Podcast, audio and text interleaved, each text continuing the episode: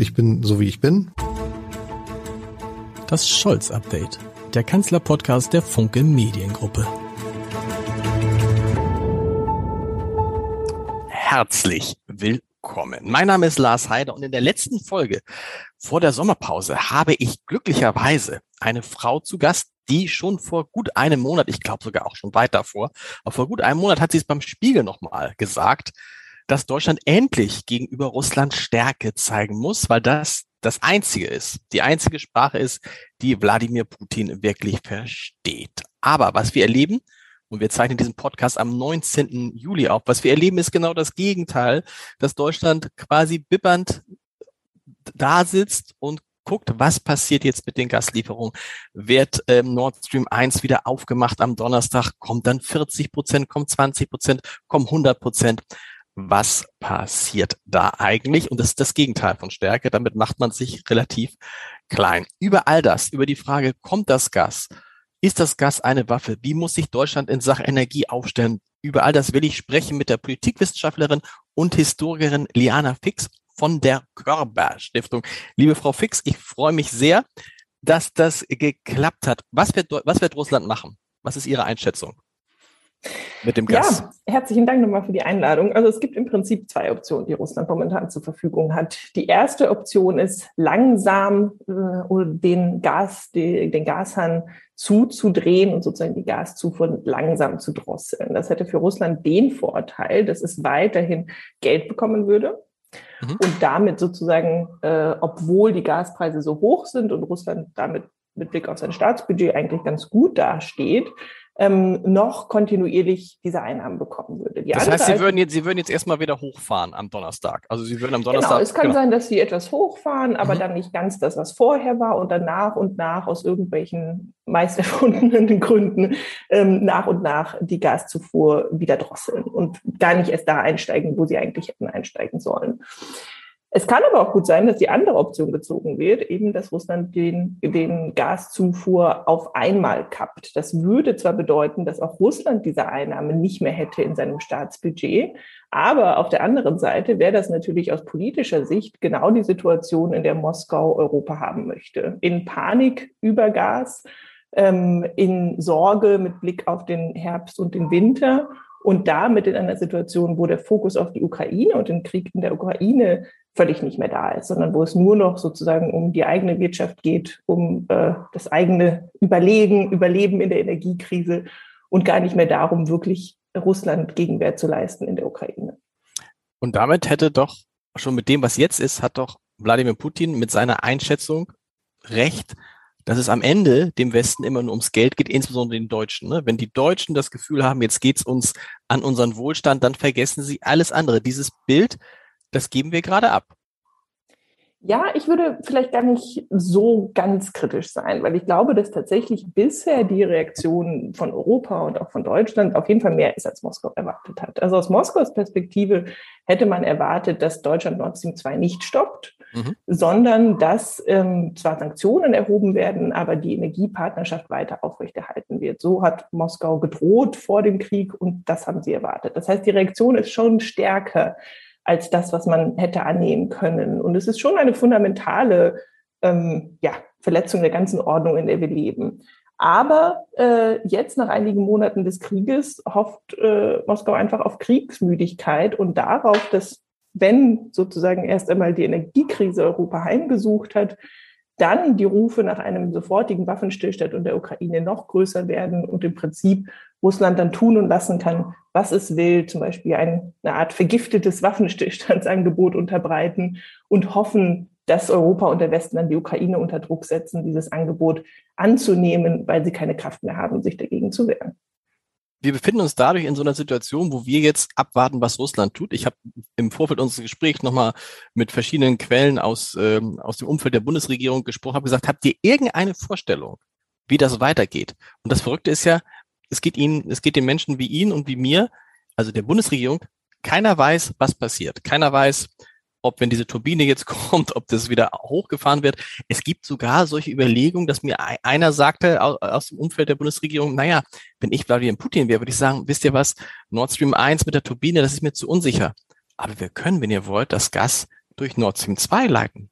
Haben sie sogar schon. Die Vorschläge waren also, sogar schon von einigen russischen Vertretern sind die sogar schon gemacht worden. Aber um dann, und dann, und dann müsste, und das, das würde jetzt ja, also das würde ja das, das Ganze nochmal eskalieren, weil dann müsste ja die Bundesregierung ihren Leuten, die Menschen, die jetzt alle unter den hohen Gaspreisen leiden, die Angst haben vor dem Winter, ältere Leute, die sich Heizstrahler kaufen, erklären, warum nutzt ihr nicht Nord Stream 2, wenn das ginge?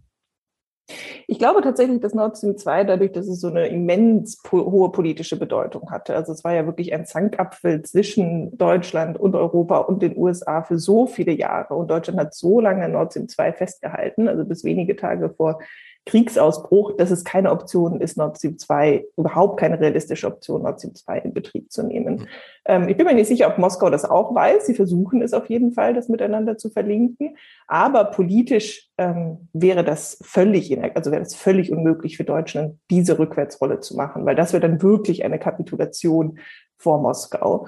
Ähm, was sozusagen die andere Frage ist, haben wir eigentlich von Anfang an seit Kriegsausbruch alles getan, um diese Energiekrise ernst zu nehmen. Also mhm. haben wir lange genug wirklich fest äh, an Plänen gearbeitet mit der Überzeugung, dass Russland wirklich den kompletten, den, die komplette Gaszufuhr nach Europa stoppen kann. Und ich glaube, da hat auch zu lange das Prinzip Hoffnung überlebt. Das Prinzip Hoffnung, dass Energie und Gas ja auch in Zeiten des Kalten Krieges doch immer geflossen ist. Ähm, und die Signale, die man aus Russland gesehen hat, die ganze Zeit, also letztes Jahr, Anfang diesen Jahres, dass Gas als Waffe eingesetzt wird, ähm, nicht ignoriert, aber vielleicht nicht so ernst genommen, wie man sie hätte ernst nehmen können. Und es gab auch noch andere Vorschläge, die auf dem Tisch lagen. Also zum Beispiel, dass man sowohl beim Öl als auch beim Gas eine Kappung des Preises mhm. ähm, macht. Also indem man zum Beispiel einfach den Spieß umdreht und Moskau sagt, gut, wir bezahlen dir nur noch das oder diese bestimmte Summe X für Öl und Gas und das musst du akzeptieren, weil du so schnell keine alternativen Lieferanten äh, oder Abnehmer bekommst. Das ist natürlich ein riskantes Spiel, was man da machen würde. Aber mit solchen Instrumenten wäre man eher auf der proaktiven Seite gewesen oder zum Beispiel mit einem Zoll auf russische Gasimporte oder Ölimporte, statt jetzt immer nur zu warten, wie denn Russland reagiert. Na, die Strategie war ja offensichtlich zu versuchen, die Gasspeicher so weit, so lange es geht zu füllen, um dann irgendwie halbwegs gut durch den Winter zu kommen. Sie sagen, man hat sich nicht darauf vorbereitet. Seit Dezember laufen Vorbereitungen im Wirtschaftsministerium, ähm, was passieren könnte, wenn das Gas aus Russland nicht fließen sollte. Tatsächlich gab es aber bis Dezember, das ist ja erstaunlich, überhaupt keinen Plan dafür. Man ist tatsächlich immer davon ausgegangen, dass das so bleibt, egal was passiert, obwohl man damals ja schon sehen konnte, im Dezember, dass da was passiert an der Grenze zur Ukraine.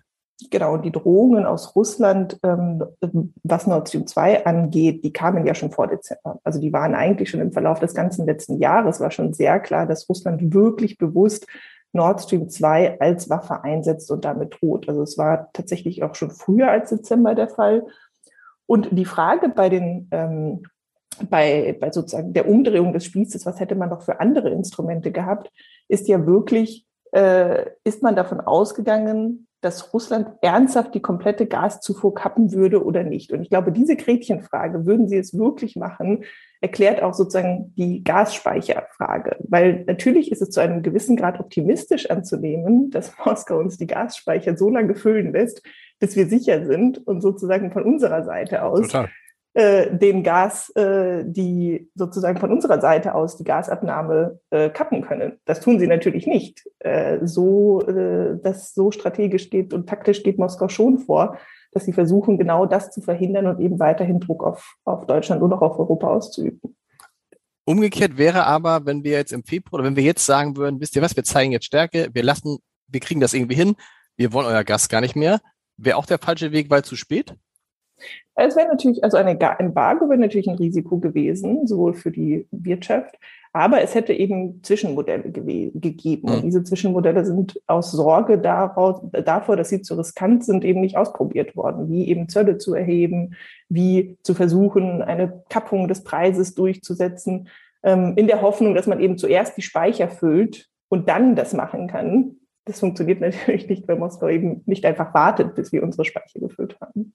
Wie geschickt ist es dann im Moment, dass der Vizekanzler und Wirtschaftsminister Robert Habeck ja die Menschen auf alles vorbereitet, also auch auf das Schlimmste vorbereitet, auf sowas wie im Winter müsst ihr mit den Temperaturen runter. Andere sagen, wir müssen halt aufpassen, das ist typisch deutsch, dass wir uns nicht in so Krisen reinreden. Ne? Und ich kann mir vorstellen, wenn Wladimir Putin das anguckt und sagt, guck mal, was habe ich da ausgelöst? Die Deutschen sind völlig durcheinander. Und der, und der Wirtschaftsminister erzählt immer noch weiter und nimmt die Menschen mit und sagt, ihr müsst sparen und sonst was. Da ist viel äh, Aktivismus fast schon dabei, viel Alarmismus vor allem. Ich glaube, es ist ein feiner Grad, dass man keine Panik schüren sollte. Und es stimmt, Panik über äh, Energieknappheit ist natürlich etwas, was in Deutschland ganz stark funktioniert. Und auf der anderen Seite aber die Ernsthaftigkeit der Situation vielleicht mit einer Art Can-Do-Mentalität angeht. Also sagt, es ist ernst, aber das ist das, was die Bürgerinnen und Bürger machen können. Ähm, Stichwort autofreie Sonntage. Ich bin zu jung, um die selbst erlebt zu haben, aber offenbar war das ja damals etwas, was tatsächlich auch funktioniert hat und was auch Bürgerinnen und Bürger akzeptiert haben. Und ich glaube, diese Can-Do-Mentalität ist das, was wir brauchen, nicht die Panik-Mentalität, die dann dazu führt, dass äh, zum Beispiel die Forderungen nach einem sofortigen Waffenstillstand, einer Aufhebung der Sanktionen was natürlich absurd ist, weil wir haben ja gar nicht Gas sanktioniert, genau. sondern es ist ja von, wird ja von Moskau vorgenommen, dass diese Forderungen plötzlich einen Zulauf bekommen und eben das wirkliche Thema, dass Russland einen Angriffskrieg führt, der am Ende auch uns bedrohen kann, völlig in den Hintergrund gerät. Das ist ja das Thema, das ist tatsächlich komplett in den Hintergrund gerät. Klaus von Donani, der ja sowieso immer so eher auf der Seite der Putin-Versteher ist, der sagt, wir müssen uns keine Illusion hingeben, wir müssen ja mit Russland, da kommen wir, kommen wir auch gleich noch zu, wir müssen auch mit Russland ja irgendwie weiter klarkommen. Wir, unser Interesse muss sein, dass Russland Europa nicht komplett verloren geht, ne? was so eine Art Vorort von China wird. Ähm, aber auch der sagt jetzt, wir müssen jetzt allein, um, um unsere, um unser, unser Wachstum, unser Wohlstand, unsere Energieversorgung zu sichern, müssen wir jetzt halt äh, runter von den Sanktionen. Andererseits, weil das ist ja das, was, was, womit man jetzt spielen könnte, sagen könnte, also wenn ihr uns Gas gebt, ähm, dann verzichten wir auf diese, diese Sanktionen, die ja, wie gesagt, Sie haben es gesagt, Energie nicht betreffen. Ähm, das Problem ist nur, dass Deutschland das allein gar nicht machen könnte, weil viele andere europäische Länder sagen würden, äh, was für, das ist euer Problem, das ist aber kein europäisches Problem. Die Polen ja, zum Beispiel haben, glaube ich, die, Gas, die Gasspeicher zu 98 Prozent voll. Ja, und das wäre natürlich eine völlige, also damit würde man sich ja der russischen Erpressung komplett äh, hingeben. Also das ist aus politischer Sicht eine Kapitulation mhm. vor der aggressiven Politik und vor den Drohungen äh, Russlands. Also das ist, äh, damit würde Deutschland seiner Glaubwürdigkeit im westlichen Bündnis, aber auch seiner eigenen Position als ein unabhängiger Staat, der sich nicht von anderen Staaten erpressen lässt und auch nicht von einem äh, aggressiven Russland erpressen lässt. Damit würde Russland, äh, Deutschland diese Position ja völlig in, völlig in Frage stellen. Also ich glaube, das kann keine realistische Option sein ähm, und ist auch überhaupt nicht durchsetzbar in der EU, auch nichts, was die Bundesregierung auch noch ansatzweise, ansatzweise verfolgen würde. Aber es zeigt doch, dass äh, diese Energie, äh, dieses Energieinstrument in Deutschland funktioniert und worüber ich mir mehr Sorgen mache als über eine Aufhebung der Sanktionen, weil Sanktionen, wenn sie einmal äh, sozusagen durchgeführt worden sind, ist es wahnsinnig schwer, die wieder rückgängig zu nehmen. Da braucht es dann Einigkeit mhm. innerhalb der EU oder Deutschland müsste eben ausscheren. Ähm, worüber ich mir mehr Sorgen mache, ist tatsächlich die Frage, was ist eigentlich mit unserer Unterstützung für die Ukraine? Was ist mit den Waffenlieferungen für die Ukraine? Und was ist, wenn äh, Russland eben äh, einen Vorschlag eines Waffenstillstands macht, der im Prinzip eine Kapitulation der Ukraine bedeuten würde, würde es dafür dann Unterstützung in Deutschland geben, weil wir so sehr mit uns selbst beschäftigt sind. Und das würde nicht nur die Sicherheit der Ukraine gefährden, sondern am Ende auch unsere eigene Sicherheit. Das hängt tatsächlich davon ab, wie jetzt dieser Winter wird. Also je, je schlimmer es wird, je schlimmer die, das ist ja das, was, was Putin immer gesagt hat, wenn wir, wenn wir die, wenn wir Deutschland wirtschaftlich treffen, dann werden die Menschen unruhig. Und dann wird der Druck steigen. Also ich, ich weiß gar nicht, wer das gesagt hat. Er hat äh, irgendein ein, ein schlauer Mensch hat gestern oder vorgestern gesagt, im Vergleich zu dem, was wir während der Corona-Pandemie erlebt haben, an Protesten, an Demonstrationen, ähm, machen wir uns keine Vorstellung, was jetzt kommt. Dagegen war Corona ein Kindergeburtstag, was da kommen könnte. Stichwort soziale Ungleichheit, Stichwort Nachzahlung, Stichwort äh, äh, Spaltung der Gesellschaft.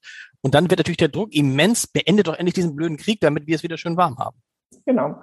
Ich glaube, wir müssen ein bisschen aufpassen, dass wir nicht zu sehr sozusagen auch auf die Allmächtigkeit Russlands äh, sozusagen das Gefühl übermitteln, ja, Russland kann machen, was es will. Am Ende gewinnen sie ja immer. Ähm, sie, wir sind abhängig, unser Wohlstand hängt ab von russischem Gas und äh, die Ukraine hat überhaupt keine Chance, diesen Krieg zu gewinnen. Das ist ja genau diese, diese Einstellung der ja, es ist alles äh, fast schon das äh, Defetismus, es ist alles mhm. sinnlos, was wir hier machen. Ähm, das ist ja genau das, was, was Russland möchte. Der russische Präsident hat das ja auch ganz klar kommuniziert. Wir haben noch nicht mal angefangen in der Ukraine, was natürlich bei mindestens 25.000 Toten auf russischer Seite völlig absurd ist, dass sie noch nicht mal angefangen haben. Und ich glaube, dem müssen wir uns verwehren. Äh, Russland hat momentan die Instrumente, um uns unter Druck zu setzen. Das wird dieses Jahr und nächstes Jahr der Fall sein. Aber mittel- und langfristig wird Russland auf dem absteigenden Ast sein. Ihre Absolut. Wirtschaft äh, wird auf dem absteigenden Ast sein. Sie werden diese Art von Energieerpressung auch nicht mehr fortführen können, ähm, weil eben auch dann die Ölsanktionen von der, von der Europäischen Union äh, eintreffen werden. Das heißt, es ist nicht so, als ob wir keine Chance haben in dieser politischen Konfrontation mit Russland. Ich glaube, es ist eben wichtig, einen kühlen Kopf zu bewahren und auch durch diese möglichen Krisenzeiten durchzusteuern, ohne in Panik zu verfallen und sofort eine Kehrtwende der ganzen Politik zu, zu fordern, was wirklich äh, unglaublich kurzsichtig wäre, wenn wir uns anschauen, wie Russland sich auch in den nächsten Jahren voraussichtlich weiterentwickeln wird. Das ist eine schöne Überleitung. Kühler Kopf, Ruhe bewahren, langen Atem, das sind sozusagen die drei Dinge, die man, glaube ich, Olaf Scholz nicht absprechen kann. Das heißt, Sie klingen so, als wären Sie mit der Strategie des Kanzlers, der ja von, von, die ja von mehreren als zögerlich, als zu zaudernd, als nicht forsch genug beschrieben wird, dann doch einverstanden, weil er offensichtlich erkannt hat, das ist jetzt kein Thema, was wir in den nächsten zwei, drei Monaten lösen können, sondern wir brauchen halt wirklich einen langen Atem und wir müssen halt Ruhe bewahren, weil das kann noch ein Jahr, zwei Jahre, drei Jahre, wann, wie, wie lange auch immer dauern. Ich bin einverstanden mit dem Ruhebewahren und der Besonnenheit bei der Energiekrise, weil ich mhm. glaube, da ist es wichtig, keine Panik zu schüren. Ich bin nicht einverstanden mit dem, äh, mit der Zurückhaltung, wenn es darum geht, die Ukraine militärisch zu unterstützen, weil ich glaube, da haben wir ein Problem. Also momentan hat die Bundesregierung und der Kanzler im Prinzip eine Atempause, weil sie haben viel richtig gemacht. Es gab den Besuch in Kiew, es gibt den Kandidatenstatus für die Ukraine, es sind endlich schwere deutsche Waffen angekommen in Kiew.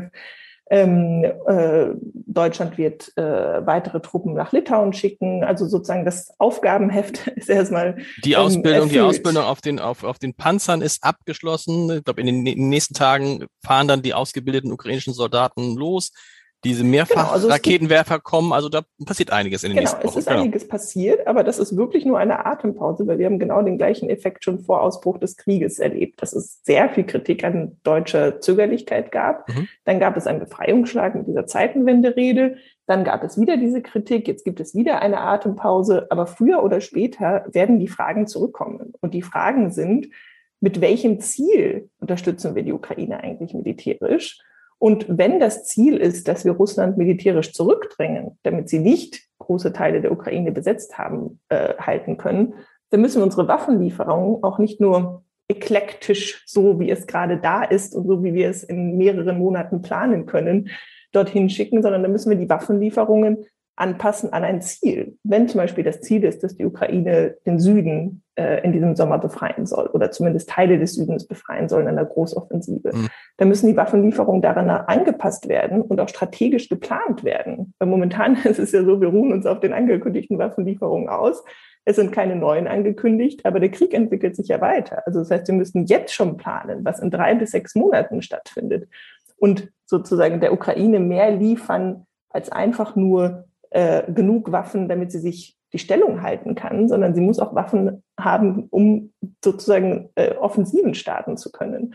Weil ansonsten kommen wir in eine Situation, wo es früher oder später heißt, naja, die Ukraine schafft das eben einfach nicht, Russland militärisch zurückzudrängen. Und dann ist es eine selbsterfüllende Prophezeiung, weil wir natürlich auch nicht die Mittel geliefert haben, für die Ukraine das zu leisten. Und das ist eine, das ist eine reale Gefahr, die ich sehe, dass wir uns momentan zu sehr ausruhen ähm, auf äh, den bisherigen Zusagen.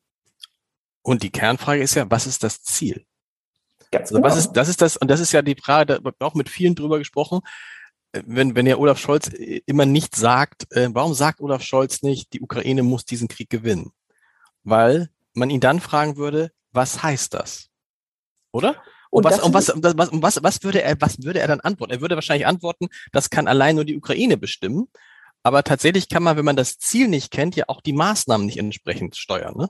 Ganz genau. Und ich meine, jetzt in dem äh, in seinem Gastbeitrag in der Frankfurter Allgemeinen Zeitung hat der Kanzler zum ich glaube, fast zum ersten Mal sehr deutlich gemacht, dass auch unsere Sicherheit in Gefahr ist. Das hat mhm. er vorher nicht so klar formuliert, also dass Russland auch weitergehen könnte, wenn sie erfolgreich sind in der Ukraine.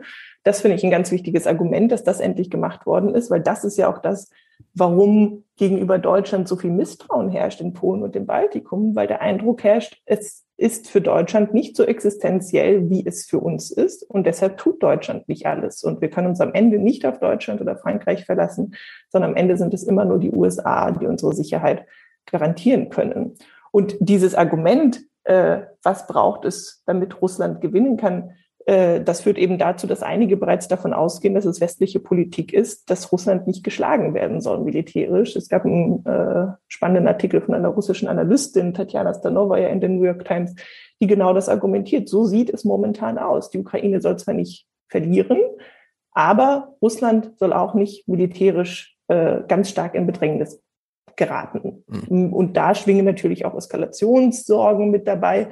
Aber das ist natürlich eine Politik, die uns langfristig zu nichts führt, weil wir damit äh, weder es schaffen, Russland sozusagen äh, rote Linien aufzuzeigen, und wir müssen die Ukraine damit langfristig noch viel mehr investieren in die Ukraine, wenn dieser Krieg ewig äh, anhält oder noch länger anhält, als wir es müssten, wenn wir jetzt entscheidend dazu beitragen, dass Russland zurückgedrängt werden kann. Das heißt jetzt aus Ihrer Sicht, und das kann man nachvollziehen, wäre es besser, natürlich klar, wenn dieser Krieg schnell entschieden werden könnte.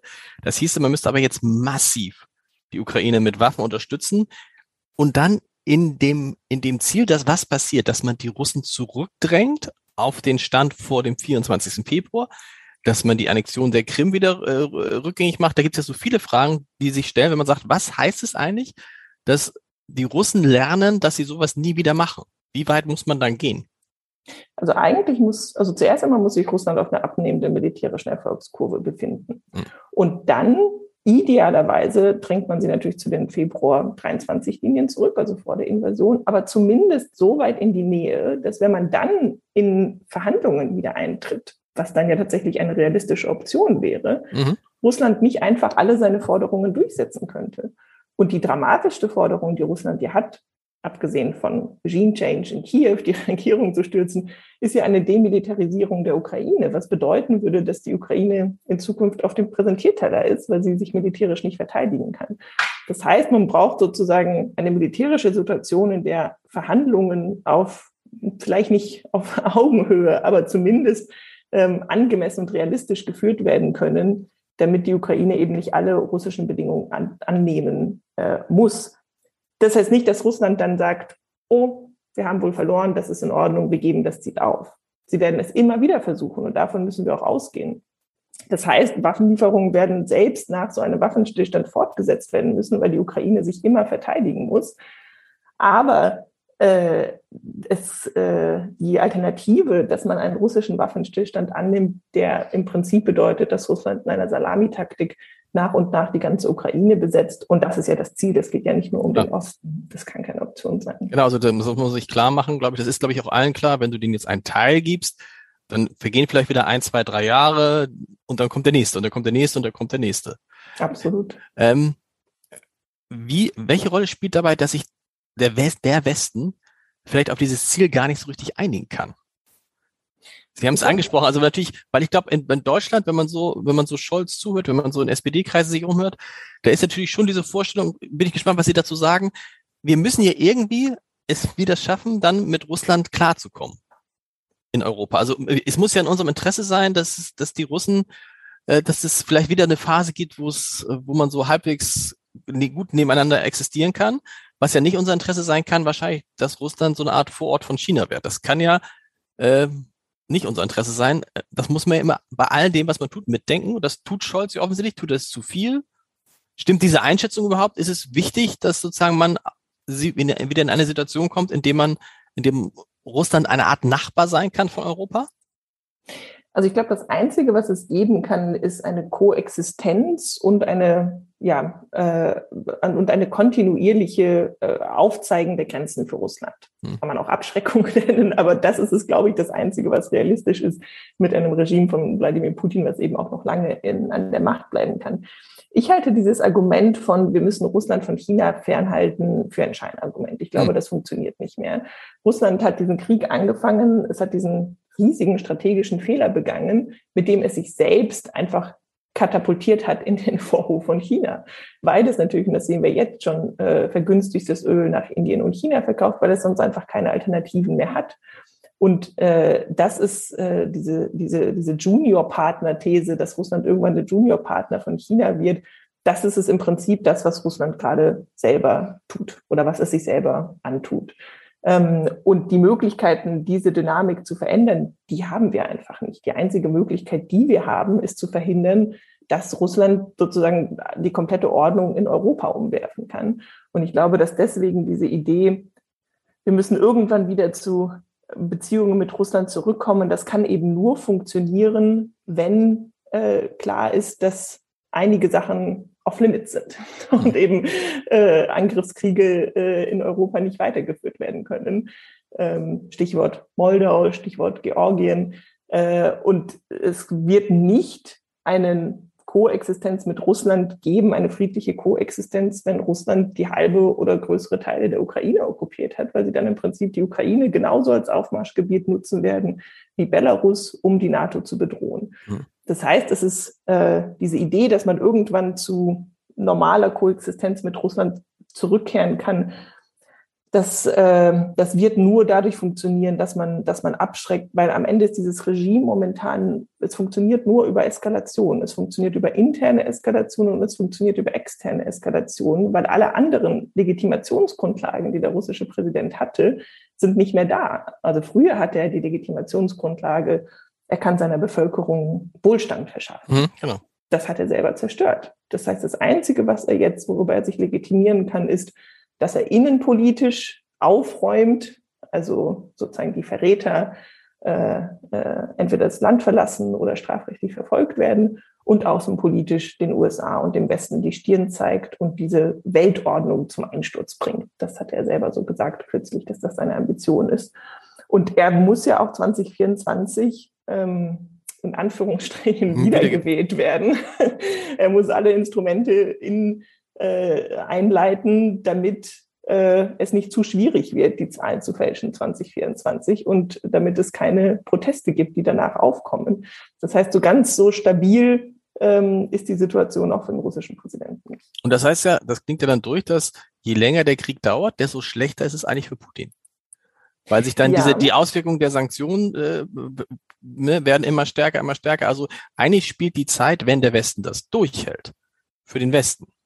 Ganz genau. Und ich glaube, momentan haben wir zu stark die Attitüde, dass die Zeit gegen uns spielt, mhm. weil das natürlich auch die Nachricht ist, die wir von Moskau ständig kommuniziert bekommen. Und die US-amerikanische Expertin Fiona Hill, eine der besten Putin-Kennerinnen, hat äh, genau das in einem Interview diese Woche auch nochmal gesagt. Auch die Uhr tickt auch für Wladimir Putin. Ähm, und äh, das heißt, äh, wir müssen durchhalten. Äh, das ist einfach so. Ähm, und die, die Stabilität des russischen Regimes. Ähm, Autokraten sind immer nur so lange stabil, wie sie nicht mehr stabil sind.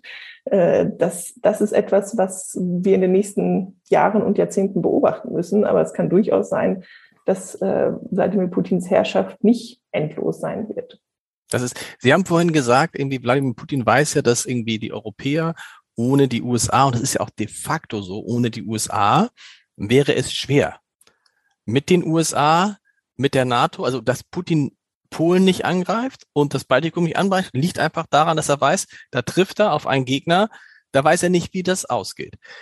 Was muss das Ziel, wenn wir von Zielen her denken, muss das Ziel eigentlich so sein, dass Europa sich derart aufrüstet, derart militarisiert, dass man Europa verteidigen kann, auch ohne die Hilfe der Amerikaner? Muss das das langfristige Ziel sein? Theoretisch ist es im Prinzip auch das Ziel, was Frankreich immer vorgeschlagen hat mit seiner Idee der strategischen Autonomie. Mhm. Praktisch ist das einfach unglaublich schwer. Ich meine, das wird Jahrzehnte dauern, bis wir auf einer, einem Level sind der militärischen Verteidigungsfähigkeit, das auch nur ansatzweise den gleichen Abschreckungseffekt hat wie eine Verteidigung durch die USA.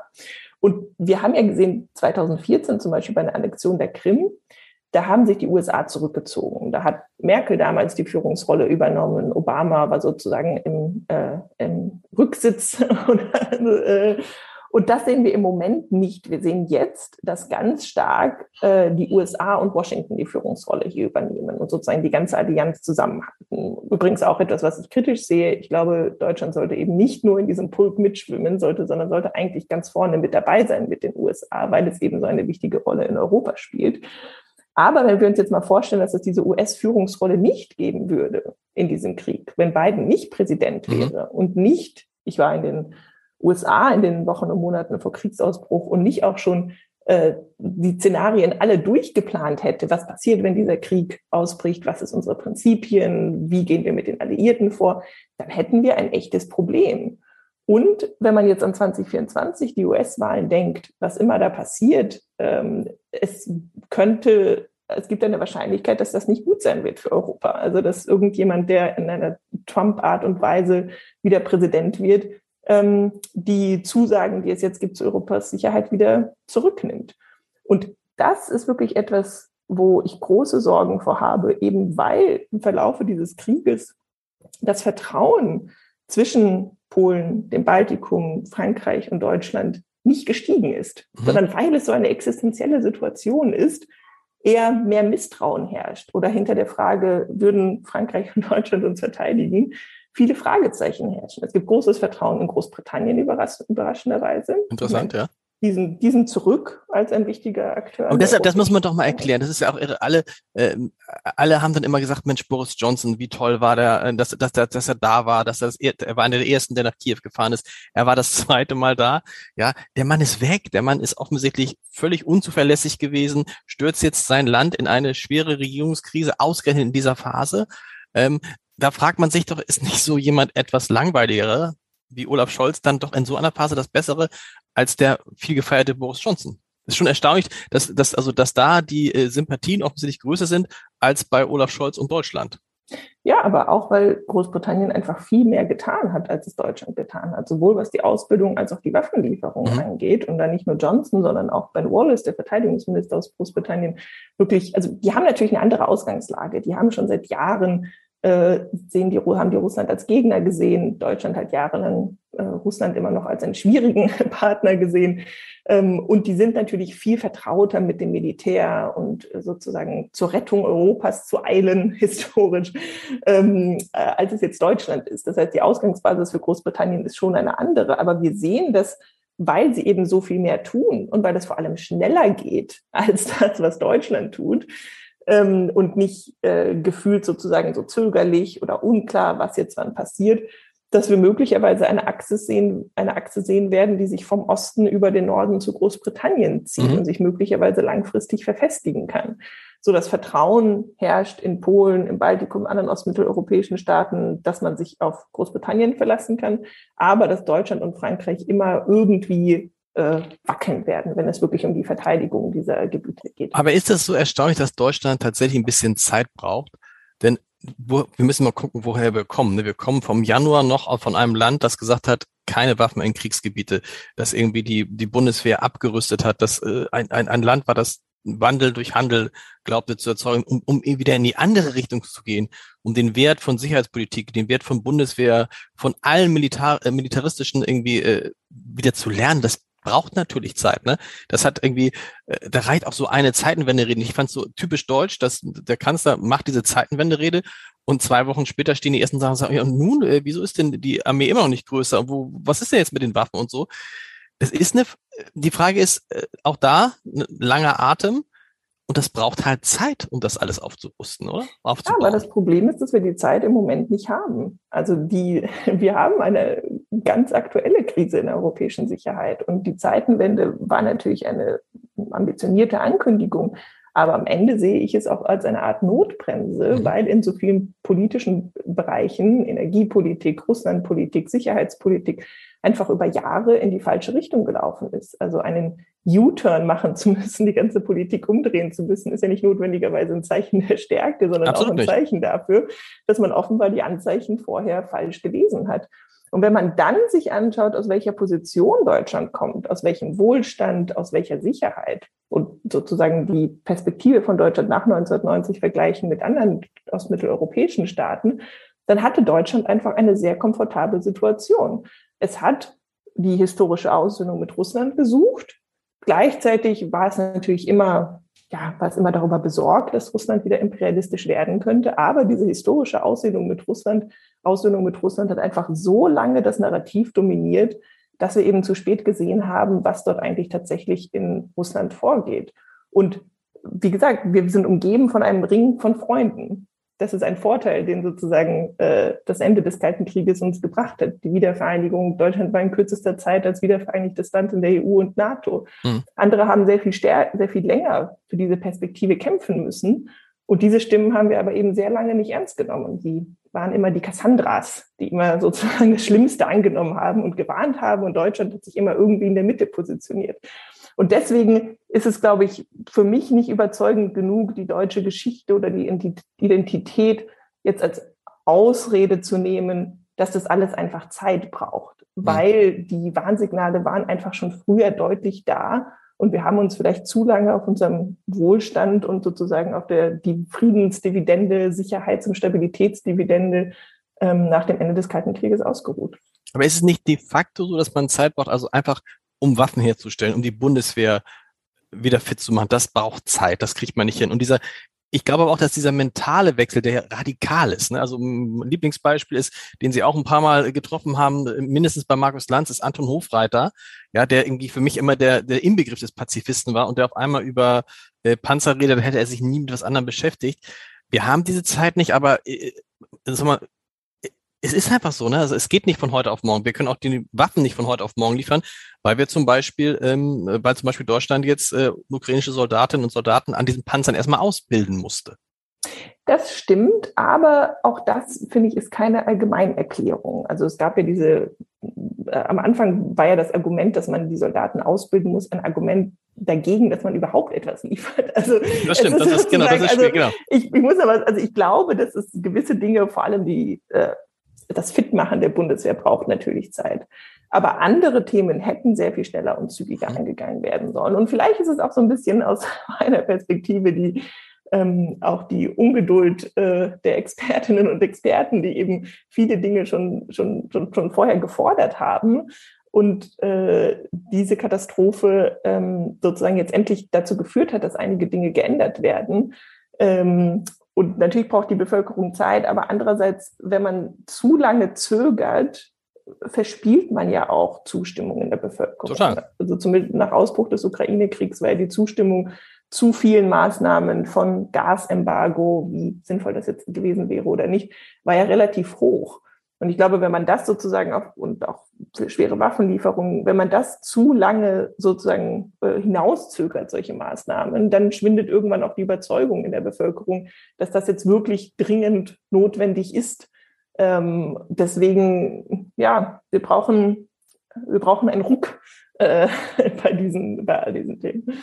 Welche Rolle spielt bei all dem, über was wir sprechen, auch ein, sag mal, sowas, wie man vielleicht so Restzweifel an Herrn Zelensky und Restzweifel an dem, was passiert da eigentlich in der Ukraine. Wir, wenn man sich nämlich anguckt, wie war das Verhältnis zu der Ukraine vorher, wie war die Ukraine vor diesem Krieg, äh, da wurde die ja zum Teil durchaus auch kritisch gesehen. Und wenn ich so in einigen Gesprächen höre ich das durch, dass man sagt, also vor allen Dingen wollen wir natürlich keinen größeren Konflikt äh, riskieren. Das müssen wir, das müssen wir um alles in der Welt verhindern. Wir müssen auch verhindern, dass die Russen auf irgendeine Art und Weise an modernste Waffen von uns kommen, die die vielleicht noch gar nicht kennen. Ich glaube, das ist auch so ein Punkt, dass man eher die älteren Dinge dahin schickt, damit die Russen nicht mehr irgendwann in Zugriff kriegen. Aber auch so ein bisschen, ja, und das darf man natürlich nicht laut sagen, ne? aber spielt das eine Rolle, dass auch der Westen sagt, ist denn der Zelensky jetzt eigentlich 100 Prozent unser Freund? Ich glaube, da steckt ein Misstrauen drin, was eigentlich ja, tiefer reicht und noch länger andauert. Mhm. Im Prinzip haben wir immer die Beziehungen zu Russland priorisiert über allen anderen Beziehungen. Ne? Also nach dem Ende der Sowjetunion ging es um dass die deutsch-russische Sonderbeziehungen und die Länder drumherum waren irgendwie ja so Beiwerk, mit dem man sich beschäftigt hat, aber die man ehrlich gesagt nicht wirklich ernst genommen hat. Und wenn man sich die Ukraine ansieht und auch das Potenzial, was die Ukraine hat, also die Veränderungen, die die Ukraine durchlaufen hat, diese Massenmobilisierungen von der Orangen Revolution, vom Medan 2014, diese unglaublich starke Zivilgesellschaft, die auch ganz stark von Frauen getragen mhm. wird in der Ukraine, die Tatsache, dass sie jemanden wie Zelensky überhaupt gewählt haben, völlig unvorstellbar in Russland, ähm, dass so jemand an die Macht kommt, das zeigt, wie viel Energie und Potenzial in dieser Gesellschaft ist. Aber bei uns herrscht teilweise immer noch sozusagen so ein Stereotyp vor, naja, das ist irgendwie äh, ein korruptes Land, äh, was äh, sich sowieso ja, wie, wie, wie ein kleiner Bruder Russlands ist ähm, und nicht die gleiche strategische Priorität hat wie Russland. Ähm, und die, zum Beispiel die Zeit und Anna Sauerbrot von der Zeit haben das sehr schön in einem Artikel über Zelensky aufgezeichnet, wo sie sagten, ja, äh, Russland ist eben das erwachsene korrupte Land und die Ukraine ist sozusagen das, ähm, das, das junge korrupte Land, was irgendwie noch nicht so richtig ernst zu nehmen ist, so halbstark irgendwie mhm. ist. Und das ist, trifft es, glaube ich, sehr gut.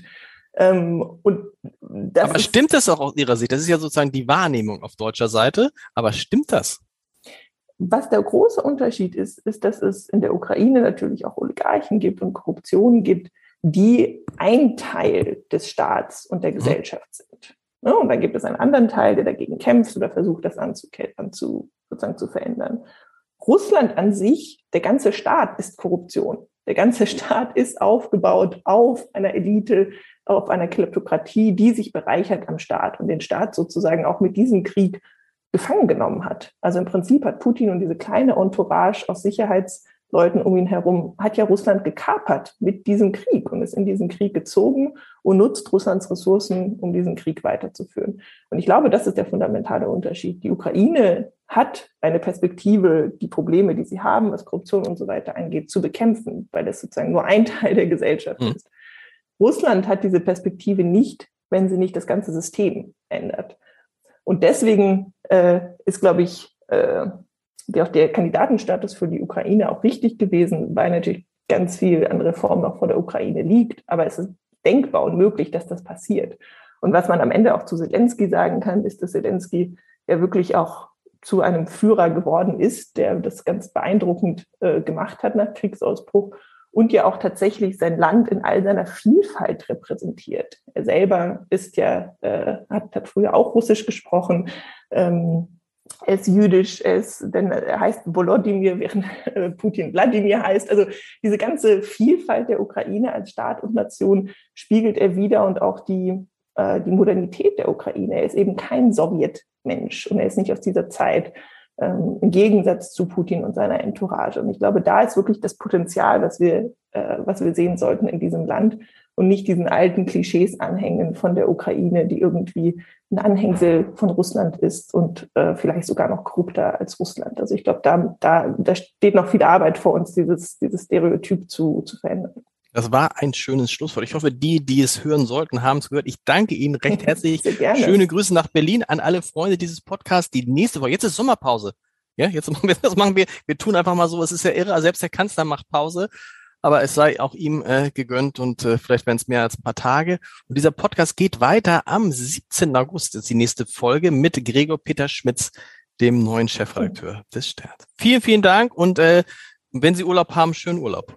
Dankeschön.